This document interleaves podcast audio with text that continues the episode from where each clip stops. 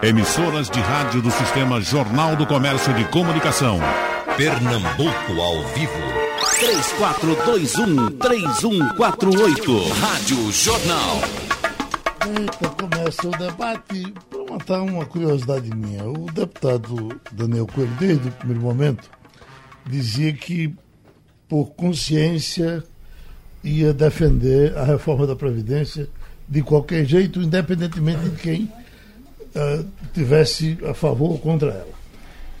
Fosse lançada pelo governo, o governo não quisesse, enfim, do jeito que ela viesse. E dizia, dizia eu, eu, eu acho que com isso estou arriscando o meu mandato. Eu lhe pergunto, a, a reforma foi aprovada, o senhor deu a sua contribuição, como é que está a sua relação com o eleitor? O senhor está conversando com ele aí no dia a dia. O que, é que ele está lhe dizendo? Bom dia aqui, Geraldo, eh, Alexandre, Silvio. Eh, primeiro, é, prazer estar aqui. Olha, Geraldo, eu até me surpreendi primeiro com o nível de consciência das pessoas. É claro que é uma matéria polêmica. A gente não pode né, achar que não existem pessoas com opinião contrária. É, mas sem nenhuma dúvida, é, houve uma formação de opinião e a gente deve isso, em parte, à imprensa que esclareceu sobre o assunto. Né? A gente tem contribuição das rádios, dos jornais, de uma forma geral, da televisão, que fez diversas matérias mostrando a importância. A gente tem o fato aí de três anos de debate sobre esse assunto, então eu acho que há um desgaste natural, mas houve uma crescente é, consciência do eleitor. E, e, eu até lhe digo, a gente faz as pesquisas por rede social e também estando na rua.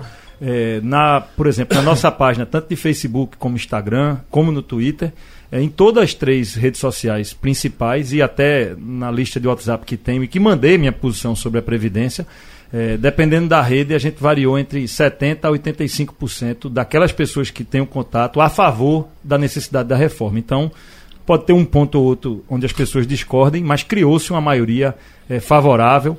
E claro que lá no início a gente não sabia que o resultado seria esse. Tivemos um recesso entre a primeira e a segunda votação. E acho que não foi só comigo. Todos voltaram para os estados e nesse retorno para o segundo turno, a gente escutou de diversos parlamentares é, a mesma coisa, que andaram pela rua e que sentiram é, um apoio é, de uma parcela substancial da população à necessidade da reforma, independente, inclusive, é, daqueles que apoiam ou não o governo. Isso ficou muito nítido é, pelos veículos de comunicação, alguns que abertamente fazem oposição ao governo, é, mas também por parlamentares e partidos. 20 deputados de PDT e PSB, partidos que fecharam questão contra, foram, é, é, foram é, enfrentaram seus partidos, porque tinham completa consciência de que era impossível não fazer a reforma da Previdência. Não é que ninguém goste de fazer, mas era impossível. Era evidente que o preço a ser pago lá na frente seria maior. Não havia como a gente escapar. Seria hoje é, é, fazendo essa reforma com esse ajuste, ou lá na frente com cortes drásticos, inclusive em valor de aposentadoria, como ocorreu em Portugal. Então eu acho que houve essa formação de consciência. E, e, hoje eu vejo que o impacto é, político dessa reforma talvez tenha ficado naqueles que tiveram posições dúbias, aqueles que queriam a reforma, mas não queriam, os que diziam não querer e votavam contra, mas queriam aplicar no governo do Estado, quer dizer, o PSB acho que sofreu um grande desgaste nesse período. Então, terminou ficando para quem não assumiu posição. Quem teve posição nítida, né, como eu tive, como teve Silvio como tiveram outros, eu acho que comunicou para o eleitor uma mensagem de responsabilidade e de compromisso com o Brasil, é, independente de quem gosta ou não do atual governo. Deputado Silvio Costa Filho, muitos daqueles que votaram contra a reforma que trabalhavam contra a reforma é, eram até seus aproximados. Quer dizer, quando o senhor chegou lá, certamente eles lhe procuraram para dizer vamos juntos. E o senhor descendiu. Como foi? Olha, Geraldo, primeiro eu quero saudar você, quero saudar o deputado Daniel Coelho, doutor Alexandre Vasconcelos, que é uma referência da área jurídica de Pernambuco, sobretudo na área previdenciária. Você sabe, Geraldo, que para mim seria muito mais cômodo votar contra a reforma da Previdência e fazer até, infelizmente, o discurso mentiroso como alguns parlamentares, até do PSB e do PT, estão fazendo, fazendo discurso populista, pensando muito mais em voto do que na eleição. Eu, como cidadão brasileiro, como alguém que estudou o tema da Previdência, depois de ler e reler vários temas do ponto de vista econômico, da nossa situação financeira, nós tomamos a decisão de votarmos favoráveis à reforma. Por quê? Porque se nós não fizéssemos a reforma, o Brasil ia quebrar em pouco mais de 3, 4, 5 anos. Ia acontecer no Brasil o que aconteceu em Portugal e na Grécia.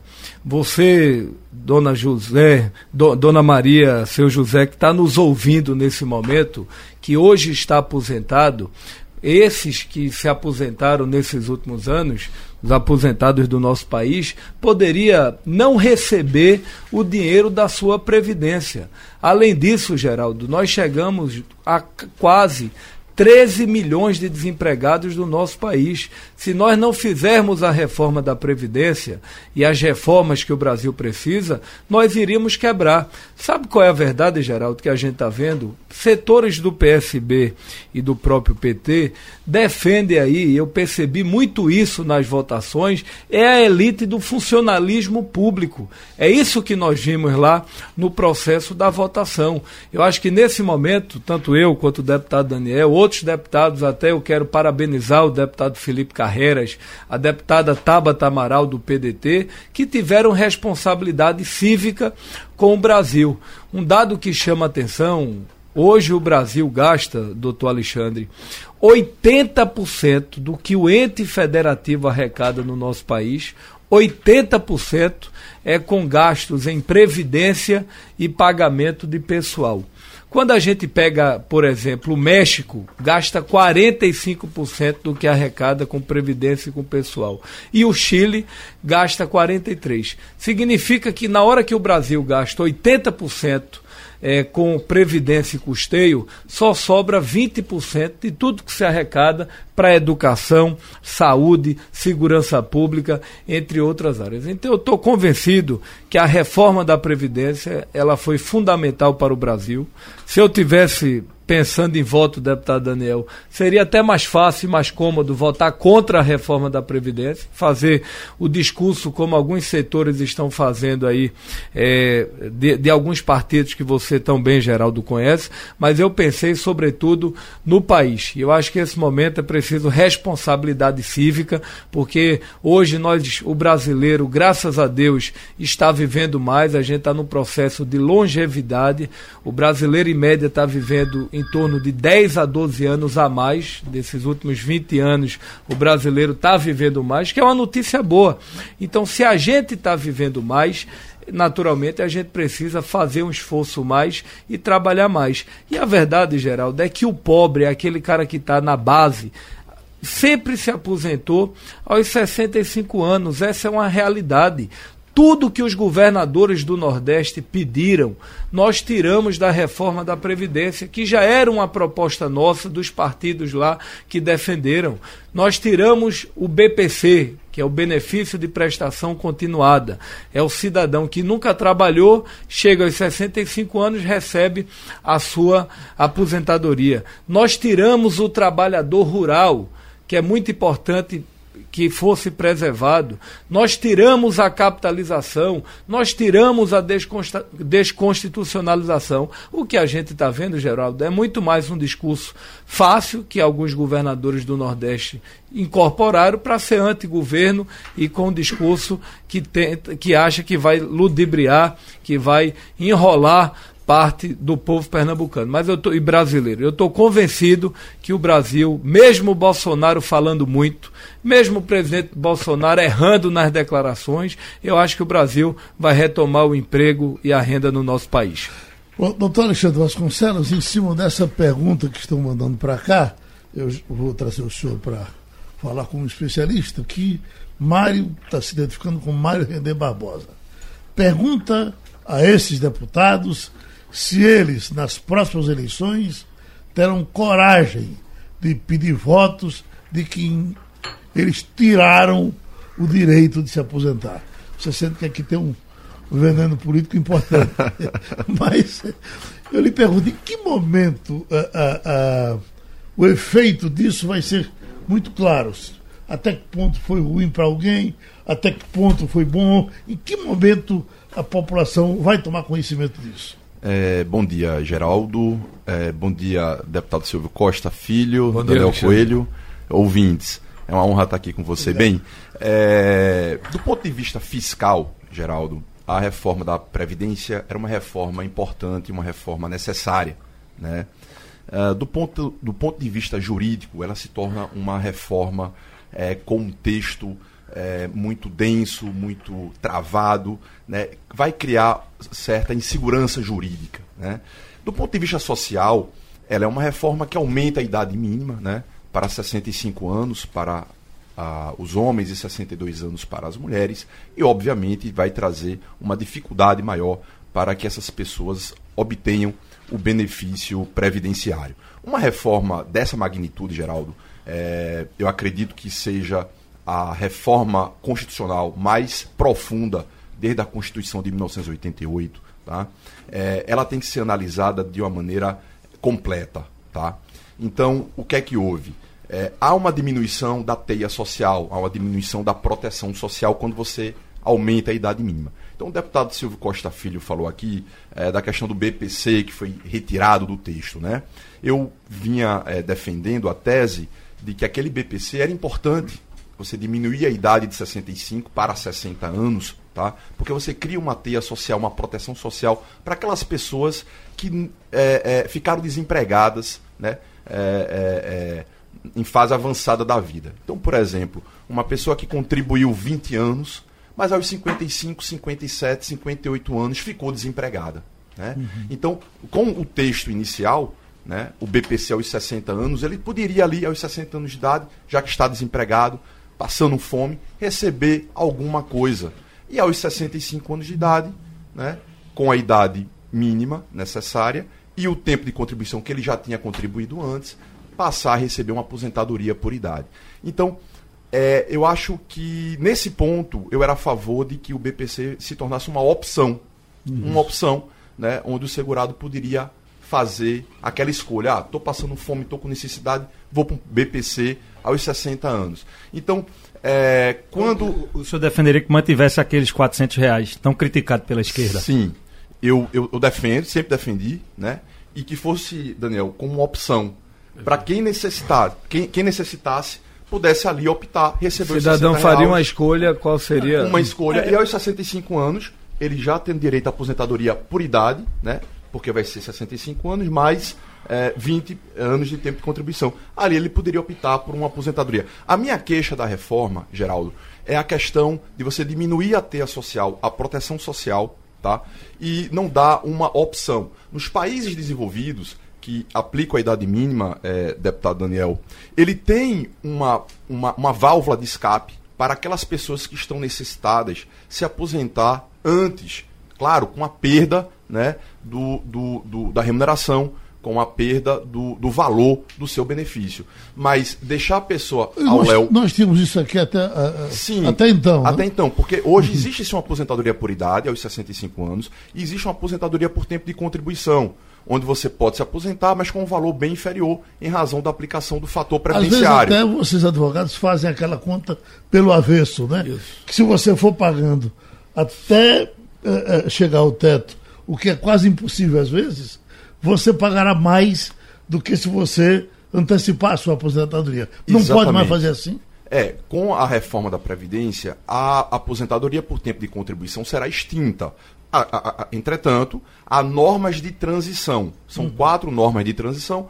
O governo apresentou três, o Congresso, né, o, a Câmara dos Deputados acrescentou mais uma norma de transição, tá? É, que vai ajudar a população que já está no meio do jogo se aposentar ainda por tempo de contribuição, né? Claro, contribuindo mais por mais tempo, né? Mas ainda será possível. Mas logo, logo mais, daqui a um certo tempo, as pessoas não conseguirão mais se aposentar por essas normas de transição e terão que é, é, é, optar, terão que seguir a norma geral, né, a, a, a, norma permanente, que é com 65 anos de idade para o homem e 62 anos de idade para a mulher. Hum.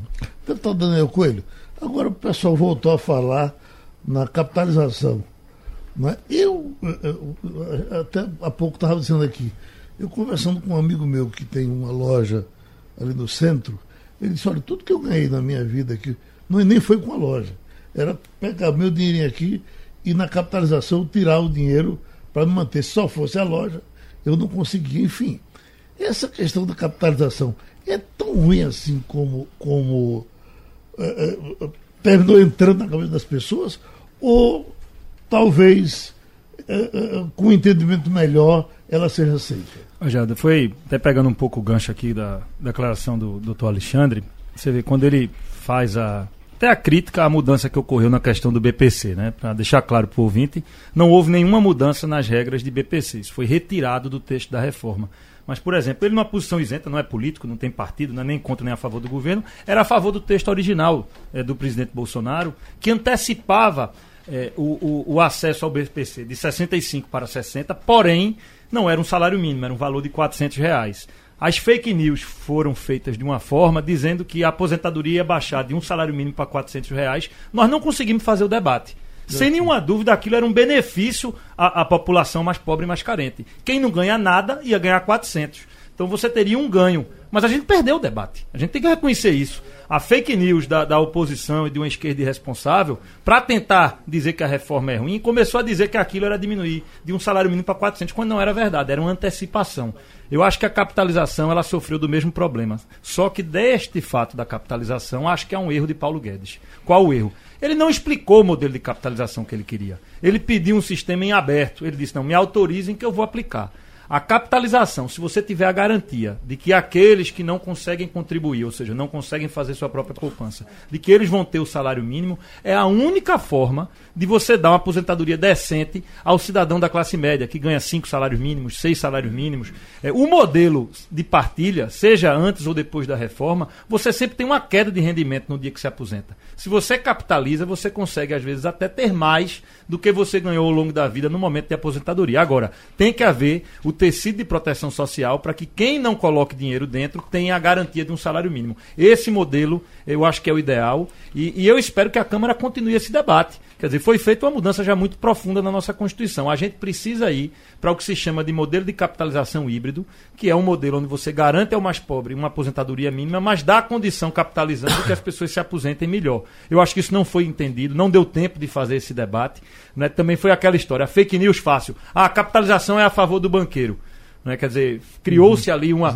A favor do banqueiro é você ter um sistema como a gente tem hoje, tinha e continua a ter, onde você não tem uma aposentadoria digna e você tem que fazer a privada, porque a pública ela não é boa. Se você tivesse um sistema aberto de capitalização híbrido, você daria às pessoas a condição, pelo menos, de, de, de, de optarem se querem ir para o sistema privado ou não. Hoje em dia, quem ganha algum dinheiro quer fazer a sua poupança privada, quer comprar uma casa para alugar, porque sabe que a aposentadoria não é suficiente. Então, eu estou completamente de acordo, Geraldo, com a afirmação de que um sistema de capitalização híbrido seria o próximo avanço a gente fazer para aumentar o rendimento de aposentadoria da população. E com um debate em separado. Se nós passarmos a debater, fazendo, fazendo debate aqui em rádio de audiência como essa, só a questão de uma capitalização híbrida, eu tenho certeza que a população brasileira toda irá se convencer do tema. Como vota o doutor Alexandre? Não, é importante dizer que essa capitalização híbrida já existe no, no, no regime próprio de previdência dos servidores públicos. Que, que é o né? FUNPRESP, né? Que é o FUNPRESP, né? Então, como o deputado Inclusive, Daniel feito falou... feito pelo PT, né? Isso. No governo do PT. Feito pelo PT. É importante dizer aqui o seguinte, tá?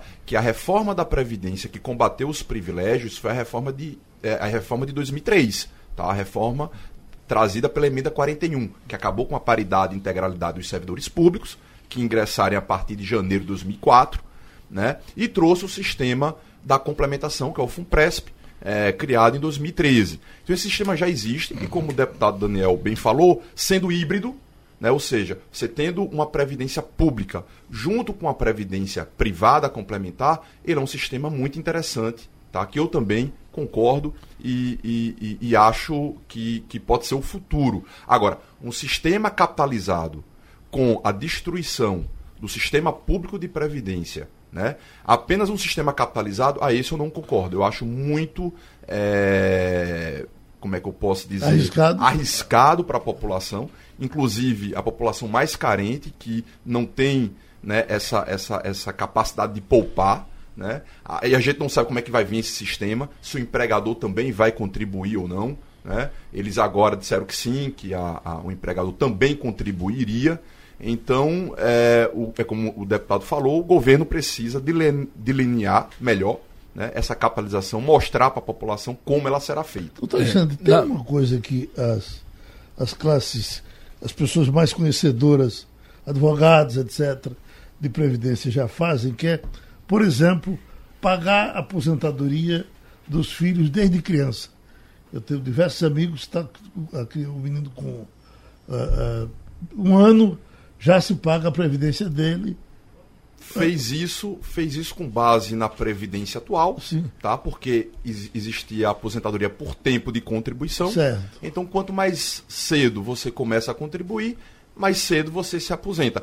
Com a PEC 06 aprovada, com a reforma da Previdência, com a nova Previdência, quem fez isso, infelizmente, se deu mal. Porque você vai ter uma idade mínima com 20 anos de Sim. tempo de contribuição, né? Então, com 65 anos de idade, 15, então 15, 15 atualmente, mas vai. É... Não ficou na emenda alterou no final?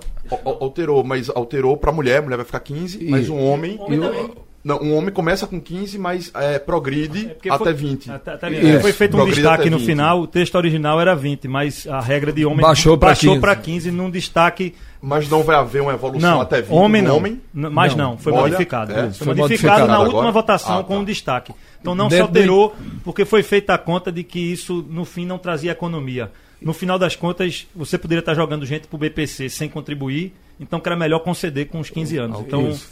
Ficou 15 estático. Foi feito esse acordo lá. É importante, Geraldo. Então, se, se... É... Qual, qual, é a idade do seu menino mais novo? Silvio está com 8, 8 anos. 8 anos. Se, se, se, se o doutor Silvio Filho quiser pagar a, a, a a previdência do doutor Silvio, do, do, doutor Silvio Neto, agora com oito anos, leva alguma vantagem? Pra... Não, não, hoje não, mais não. não, não. Geraldo, é importante é, passar para você, e esse é o sentimento de nós que trabalhamos para construir uma reforma mais justa e mais equilibrada, é que nós buscamos preservar, sobretudo, a proteção social. Ou seja, desde o primeiro momento, o olhar de todos nós foi não mexermos no trabalhador rural, ou seja, nós preservamos todos os direitos dos trabalhadores rurais e todos que estão do benefício de prestação continuada. Significa dizer que o olhar de, de todos nós que votamos favoráveis à reforma da Previdência foi, sobretudo, pensando no, naqueles mais humildes e, sobretudo, aqueles que mais precisam. Houve, de fato, um olhar para a proteção social. Em relação, na minha avaliação, à questão da capitalização, o governo errou eu acho que foi um equívoco no primeiro momento o governo ter encaminhado a capitalização. Por quê? Porque no próprio texto da reforma, se não me falha a memória, no artigo 210, só tinha um parágrafo que tratava da capitalização. Em nenhum momento houve uma proposta de mérito, uma proposta objetiva sobre esse tema.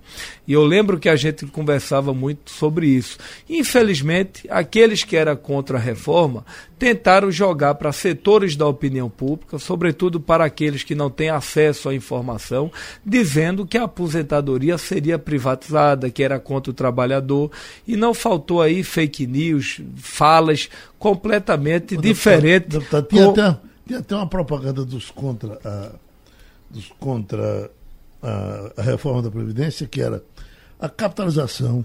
Se não deu certo no Chile, por que, que ela vai dar certo no Brasil? O que, é que tem uma coisa a ver com a outra? É, sem dúvida. Quantas coisas ruins deram e, certo aqui e não deram no Chile? E, então, e quantas coisas boas deram certo geral. lá e, e não deram E engraçado é que o Chile é o país de maior IDH Exatamente. e mais rico da América Latina. Isso. Algumas coisas deram errada lá, mas o Chile é. não está na situação da gente, não, viu? Então, boa intervenção, Geraldo. Então é importante que isso fique claro. Eu acho que a gente vai ter a oportunidade de, nesse segundo semestre discutir a capitalização, mas foi um, um erro na minha avaliação é, do governo é, federal. Um dado, Geraldo, que eu acho que a gente tem que ter muita responsabilidade para discutir esse tema. E eu não sei, doutor Alexandre, como é que está a OAB nesse processo, é sobre a situação previdenciária de Pernambuco. Quando você pega o quadro do nosso estado, Geraldo, e a gente percebe os deputados e o próprio governador contra a reforma da Previdência, a situação da Previdência de Pernambuco é extremamente preocupante. É interessante do doutor Alexandre, para a gente falar do o que é que sobrou de privilégio. Se combateu ou se tentou combater. É isso que o senhor. É, Geraldo, na verdade, eu venho sempre falando que essa reforma da Previdência, a PEC 06, não é a reforma de combate aos privilégios Daqui a um tempo ela vai ser conhecida como uma reforma da idade mínima. Foi colocada idade mínima em tudo. né? idade mínima na aposentadoria aos 65 anos, idade mínima de 60 anos para uma aposentadoria especial. Nas normas de transição foram implementadas idades mínimas. Então, é, ela vai ficar conhecida como a reforma da idade mínima. Em relação aos privilégios, eu estava conversando aqui com os nobres deputados que, é, claro, diminuiu alguma coisa tá? em relação aos privilégios, em especial dos próprios políticos, que hoje vão, é, é, é vão, vão ter que se aposentar com 65 anos de idade e um pedágio de 30% a mais do tempo. E outros privilégios também foram combatidos, mas poderiam combater mais privilégios. Eu vou dar um exemplo aqui. Quando o governo lançou a PEC 06, ele disse lá no texto da PEC, é, nas notas finais, que a economia de 1 trilhão e 72 bilhões seria feito da seguinte forma: 900 bilhões no regime geral de previdência social, ou seja, no INSS, no regime dos pobres, tá? 200 bilhões por aí no regime dos servidores públicos federais, civis e militares.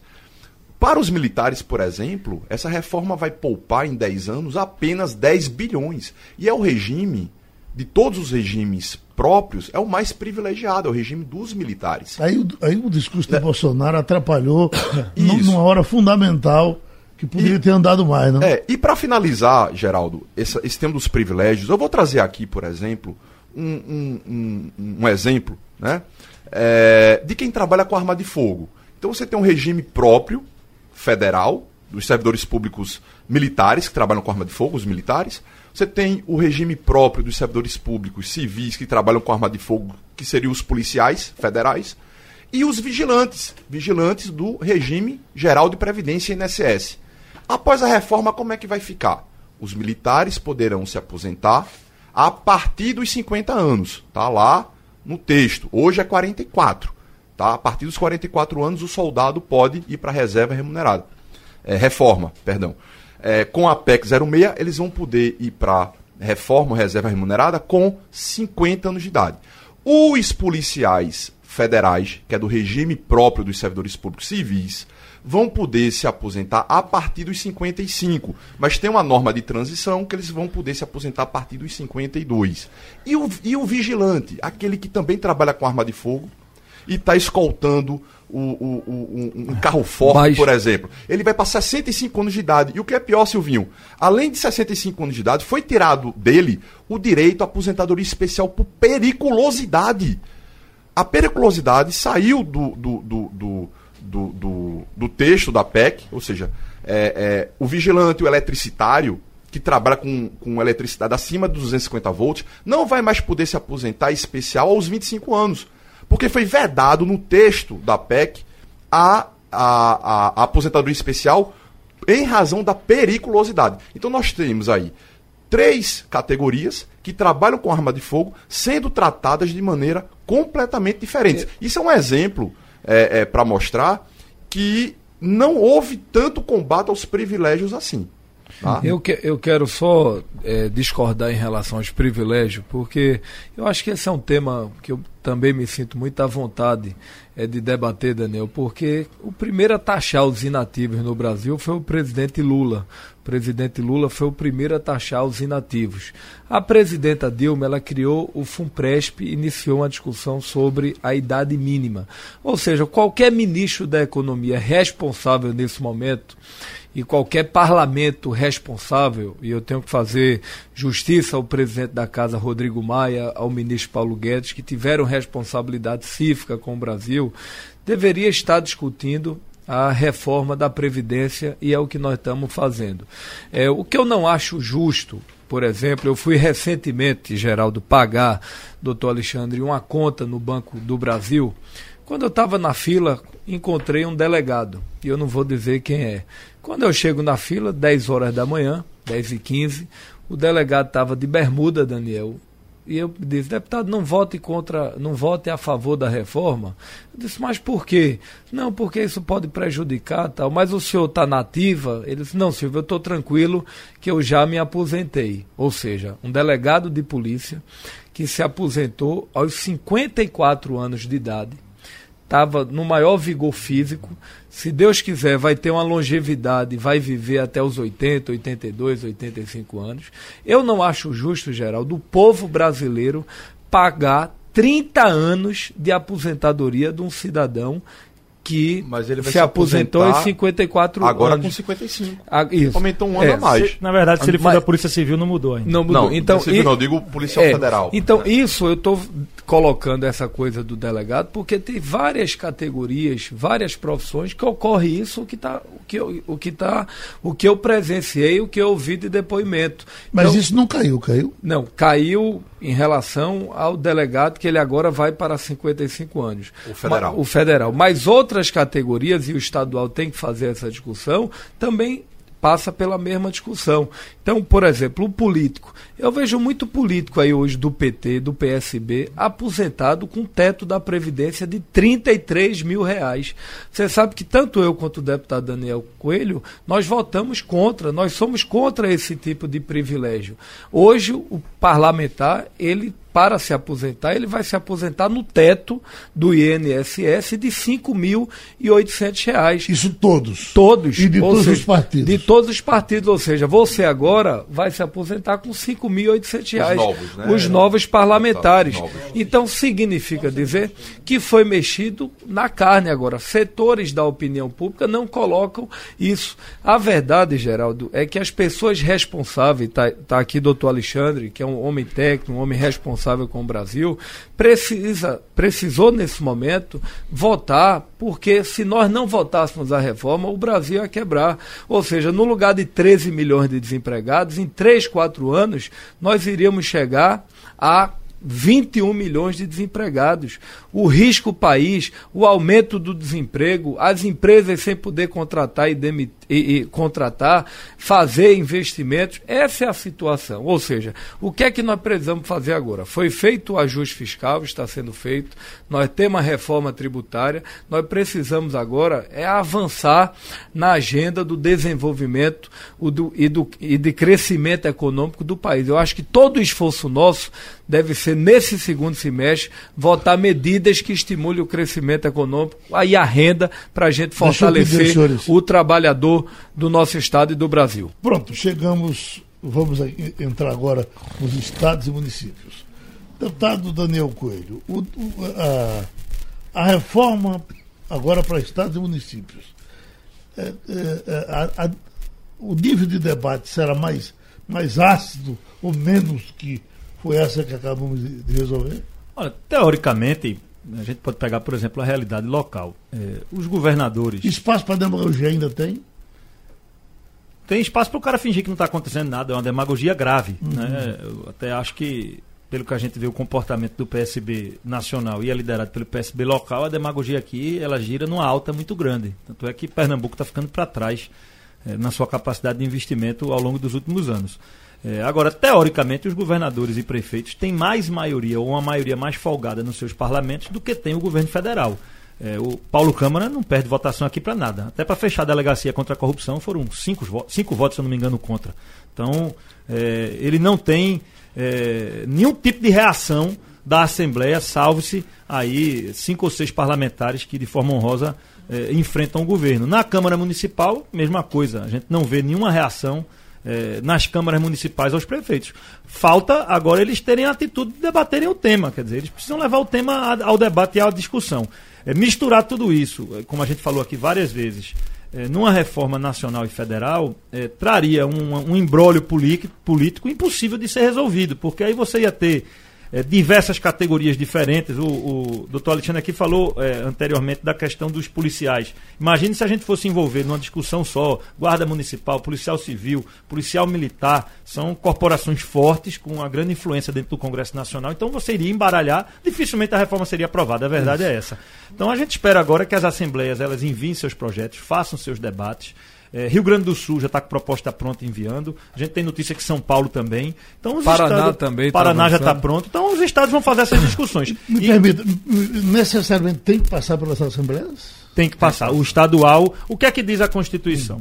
Quando foram criados os regimes próprios, quem criou o regime é o pai dele e cuida dele, é quem paga. Então foi criado um regime próprio em um Estado. É de responsabilidade da Assembleia e do governador. Está claro e nítido na Constituição. Um prefeito cria um regime próprio municipal, diferente do INSS. Ele tem que gerir, é ele que paga, é ele que legisla. Então eles vão ter que aprovar quem é o dono do regime, quem é o pagador, tem que fazer sua reforma. Então é um servidor municipal de um regime próprio. Quem tem que legislar? Prefeito e Câmara de Vereadores do respectivo município.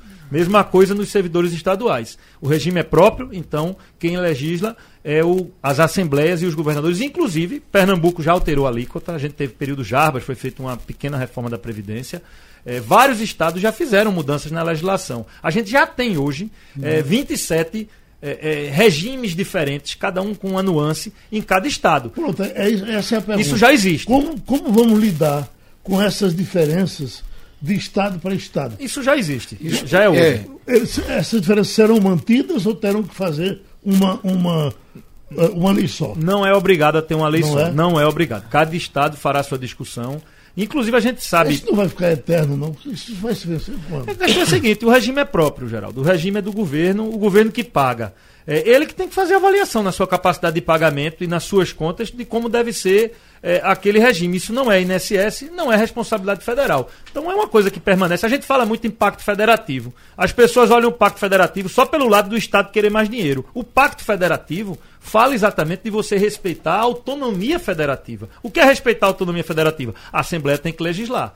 A gente tem ao longo do tempo os governadores brigando para poder ter mais recursos, mas não querem mais responsabilidade. Então, se você for para o exemplo americano, que é uma federação, cada um tem sua lei nos seus estados. E é isso que o Brasil tem que. A gente não tem que seguir esse caminho de, de obrigar Amapá e Rio Grande do Sul até a mesma regra, até porque, porque são realidades são estados diferentes. completamente diferentes. Eu, eu quero só entrar no meio, Perfeito. Silvio, entre em seguida. Vou ser bem rápido, deputado Silvio. Não, ficar. É, é inegável né, que os, é, os regimes próprios dos estados e municípios precisam de uma reforma da Previdência. Ninguém vai negar isso. Tá?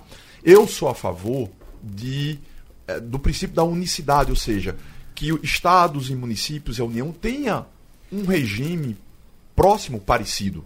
Né? Não se justifica é, um servidor público se aposentar aos 65 anos, o outro aos 60, é, porque é um regime próprio diferente, o outro aos 55. Né? Então, isso é, é, vai de encontro com um princípio de justiça né, das pessoas. É, agora, o que eu venho dizendo, Geraldo, é o seguinte: será que a reforma da Previdência aprovada na Câmara seria interessante para os estados e municípios? E eu levanto essa dúvida, e aí, deputado Silvio, é apenas uma dúvida, porque é o seguinte: essa reforma traz uma, é, uma, uma, uma mudança nas alíquotas. E ela traz uma alíquota para, para quem ganha até um salário mínimo de 7,5%. Então, vamos lá, Estado de Pernambuco, aqui se cobra 13,5% de alíquota.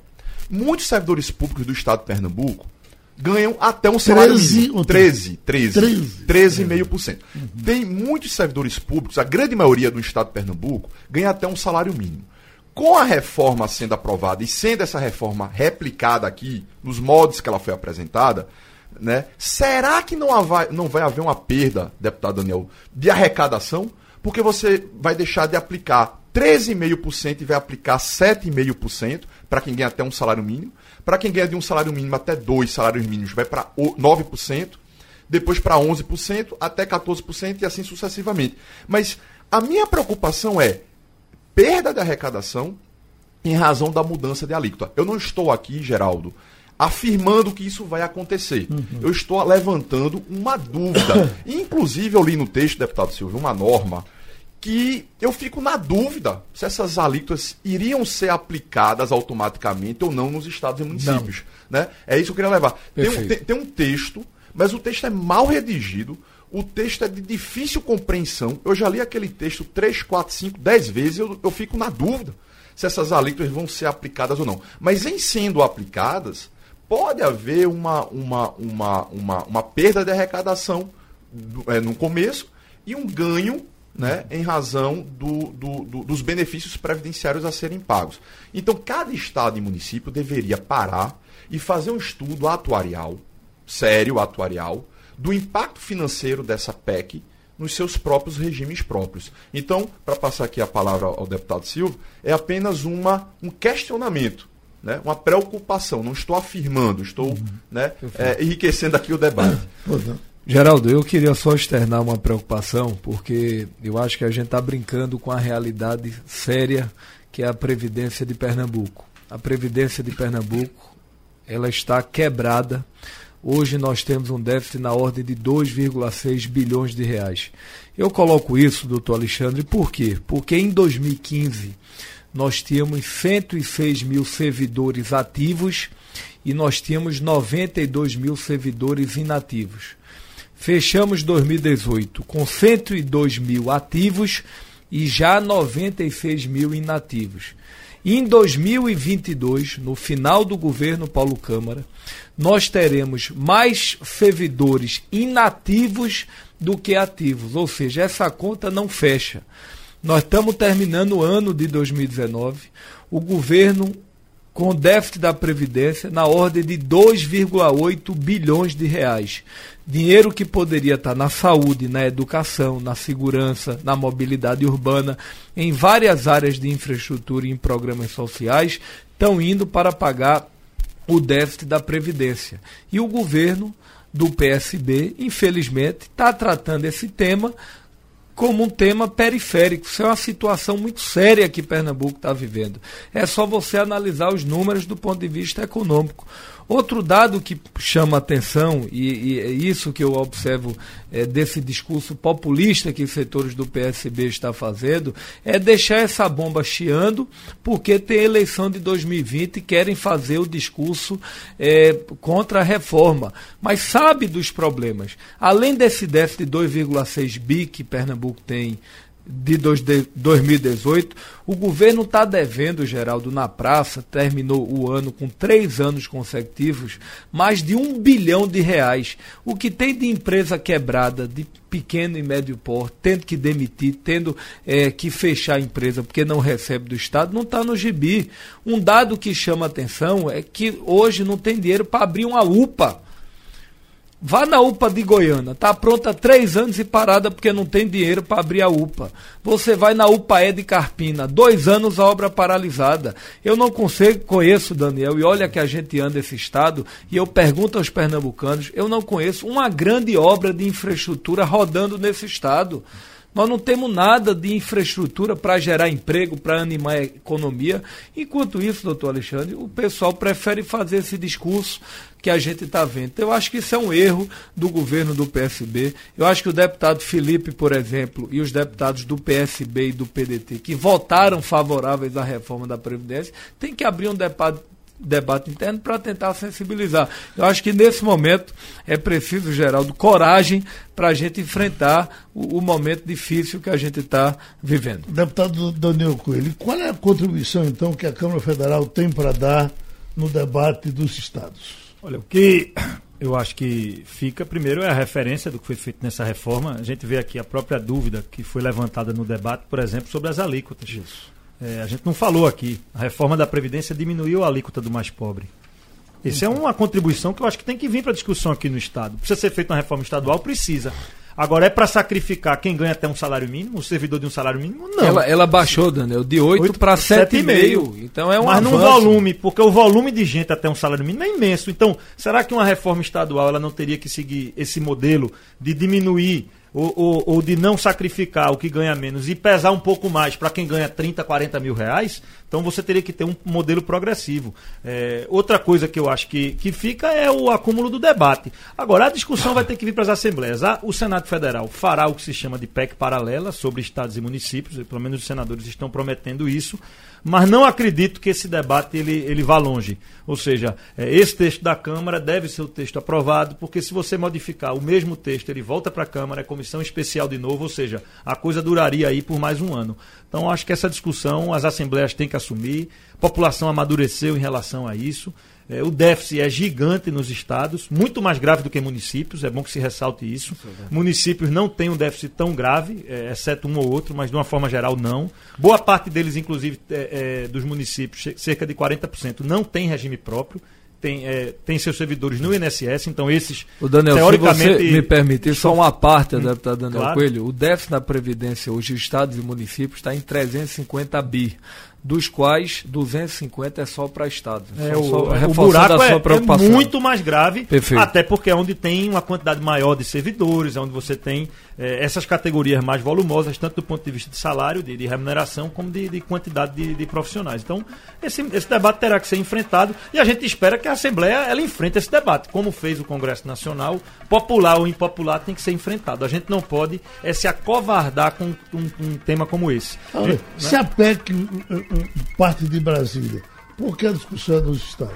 Porque a Constituição diz que o regime próprio, cada um cuida do seu. Uhum. É, a gente tem uma federação, nós temos uma federação, os estados. Para que existe a Assembleia Legislativa? É para legislar sobre o regime próprio estadual. Se não, fechava a Assembleia. É, você não precisaria do poder local. Você teria um Congresso Nacional e fechava a Assembleia. A competência constitucional para legislar sobre matéria previdenciária do regime próprio estadual é do respectivo estado, é né? Do regime próprio das prefeituras é, é da respectiva prefeitura. Isso está na Constituição. Doutor Alexandre, muito obrigado pelo senhor ter vindo agora e vamos ter mais debates sobre isso, tá certo? Muito obrigado. E sobre outros temas. Perfeito. Muito obrigado. Sugestão ou comentário sobre o programa que você acaba de ouvir, envie para o e-mail ouvinte@radiojornal.com.br ou para o endereço Rua do Lima 250, Santo Amaro, Recife, Pernambuco.